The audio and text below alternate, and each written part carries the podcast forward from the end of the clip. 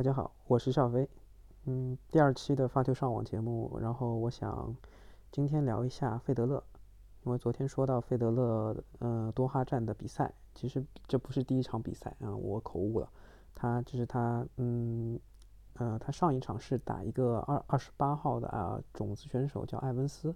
然后的话浪费了一个赛点险胜啊，以七比六、三比六、七比五，也是要打了三盘，嗯，三局两胜。然后的话，嗯，昨天的比赛以相似的比赛进程吧，就是不敌这个四十二号的这个种子巴西拉什维利，然后止步八强。那这他的这个对手，其实我确实没有听过，但是看排位的话，也是 A A T P 前一百的选手。然后昨天看了一些比赛，也结合了。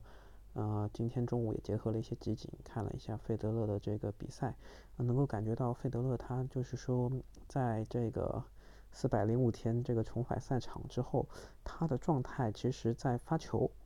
嗯，我们这节目叫发球上网，其实他的发球其实还是特别的这个犀利，恢复了，嗯，不能说他巅峰时候的水准吧，但是他并没有发出这个双误，因为我比赛后我看了一下。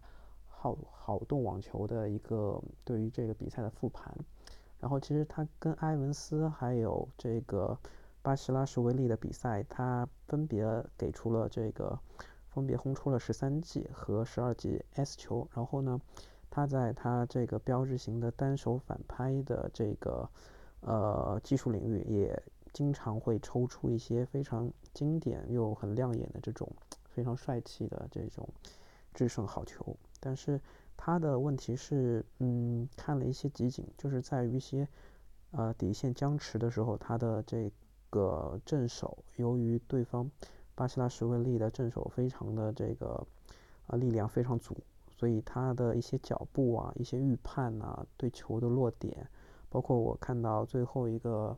啊，就是巴西拉什维利他自己发球局的一个发球制胜分，对。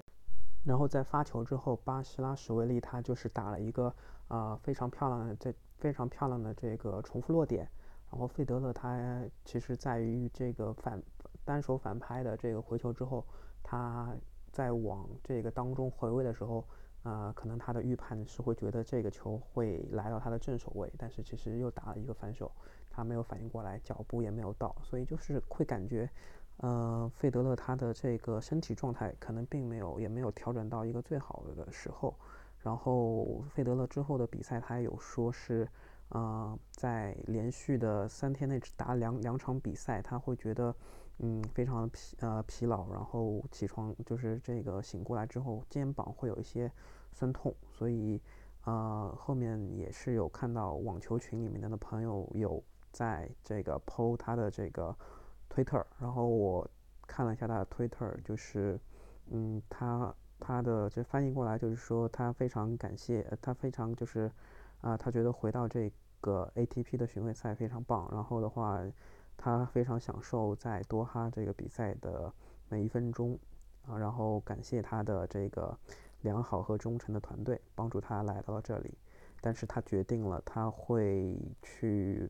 重新回到这个训练，他通过这一次这两场的比赛会重新回到训练，然后的话会暂时这个就是他决定会退出这个下周的迪拜的比赛，然后迪拜的话现在也因因为就是卡塔尔是多哈嘛，迪多哈嗯嗯，然后迪拜是在阿阿联酋，所以其实在中东这块儿最近的 A A T P 的比赛主要的硬地集中在这一块儿。所以的话，其实离得也挺近的，但是他觉得以现在的身体状况，并不适合，就是说，嗯，再去进行这些高强度，嗯，非常频繁的一个比赛。他的身体可能，我觉得还是需要在在这个恢复，在在用更好的一种训练的一些方方法。因为如果说，呃，就看他跟这个埃文斯还有，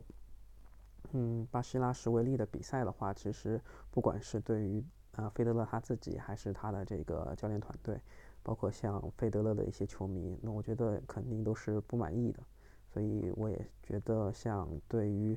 啊四四十岁的这个瑞士天王来说，真的是非常向他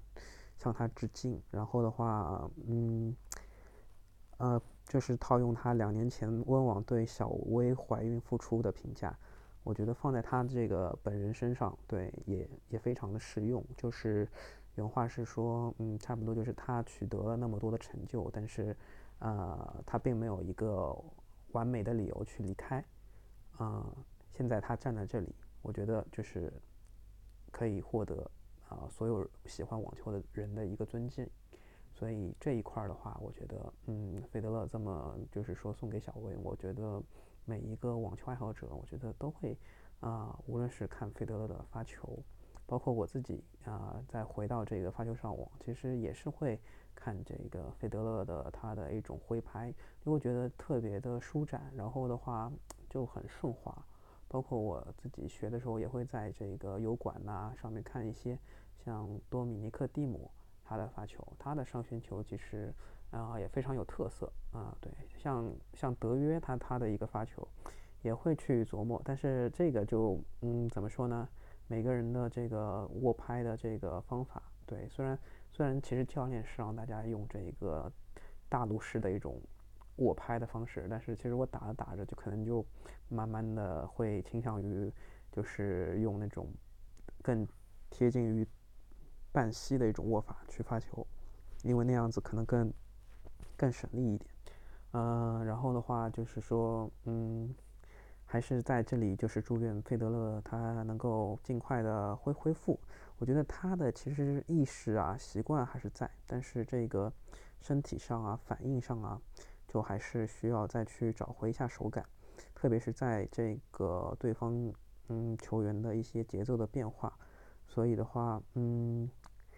嗯，因为能够看到他的现在的现在可能并没有恢复到身体没有恢复到百分之一百，他的这个出球的球的击球后的这个落点其实还是相对比较保守。像以前的话，其实是非常精准的，基本上都是在这个球线附近的。然后现在的话，对对于一些对手的一些调动啊，然后他的这个啊这个判断呢、预判呢，包括他的这个侧身闪正手。其实都能够感觉到，好像这个节奏，这个节奏上并不是一个特别特别好的一个时机，所以我觉得，嗯，还是需要给他时间。然后昨天的话，我也是又又看了一下，就是今天中午又看了一下昨天比赛，除了费德勒的一些集锦，嗯，还有的像是那个弗里兹打这个沙波瓦洛夫，我觉得这场比赛的集锦看的还蛮有意思的，就是。呃，最后是弗里兹，呃，弗里弗里茨吧，应该德语应该是弗里茨，用中文这么说。然后，嗯，他们俩的排名应该都是在 ATP 的二十到三十之间。然后，因为沙波瓦洛夫是我就是在一九年的这个上海大师赛有看过他现场跟一个美国的网球选手叫迪亚福他们打的比赛。然后当时沙波瓦洛夫他的左手一个他是单手。单手持拍的，呃，他是左手的持拍是是是单反，然后呢，他左左手的这个正手也是非常的有力量，就是看上去，呃，无论是正手还是反手都是单手持拍，然后这个又特别暴力。然后呢，今天就是看到了他，也应该也是在多哈跟这个德国的这个球手，嗯，弗里兹的比赛。弗里兹就是今年这个。过年的时候，呃，他在八强吧，应该打的是这个八强十六强打的这个德约，然后他给德约造成了非常大的麻烦，甚至德约那场比赛可能还申请了这个医疗暂停的时间，然后应应该是身体有些不适，然后弗里兹的这个正手，包括他的发球。给我非常大的这个非常大的这个这个这个这个印象，就是因为他他应该是这届澳网给这个德约这个冠军造成了最多麻烦的一个人。对他的这个身高，他的发球，他的这个正手，啊，就看到他跟沙波尔劳夫这场比赛其实是呃有这种频繁的这种在底线的这种大力的一种相持，然后这种对角线这种重复落点，包括这种对。包括这种切削的这种变化，所以是看集锦觉得这是场非常精彩的比赛，呃，然后最后这个比赛的话，嗯，是这个弗里茨赢了，但是啊，沙波劳夫的在这个集锦里面有一个非常非常这个令人这个呃惊叹的一个，就是在移动中的一个跳起来的一个胯下，然后嗯，当时是弗里茨来到了这个就是回球比较深之后，就是有个上网，然后的话，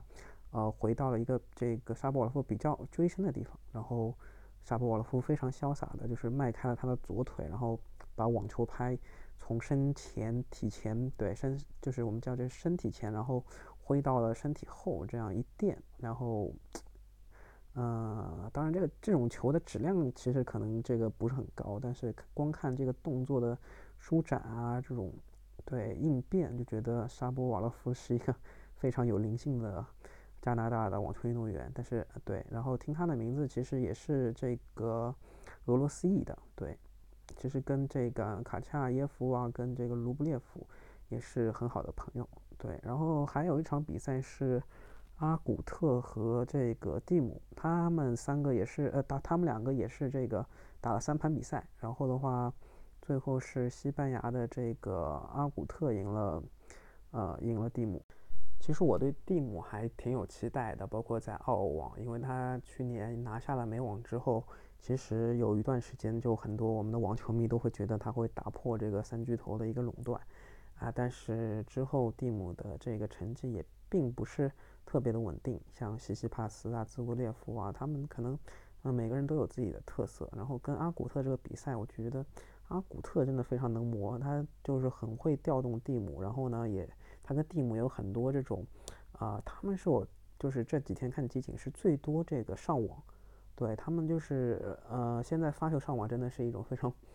经典文艺复兴那种打法，其实不是在这种比赛中非常少见了。但是他们会在很多底线建立优势之后，像阿古特啊、蒂姆啊，他们他们会做一些这个上网的动作。而且我看下来是阿古特，他可能对他的网前的这些技术非常有信心。他通过一些切削的上网，通过一些这个把球这种呃大弧度的大大角度的一个一种对角线的一种带动。他都会去上网，然后这个得分率还是很高的。包括他跟蒂姆在网前有很多这种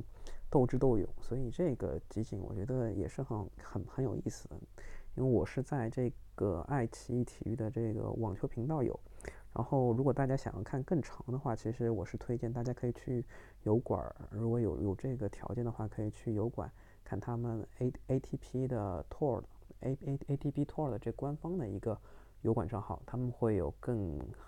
怎么说呢？更多时长更精美的一种剪剪辑吧。对，然后的话，嗯，就是最近多哈的比赛，然后我自己也会在看一下，就是如果有合适时间的话，可以再看一下这个，嗯，女单他们有嗯穆古拉扎的比赛，好像是在今天晚上，嗯，然后的话还有一些其他人的比赛可以随缘再看一下。嗯。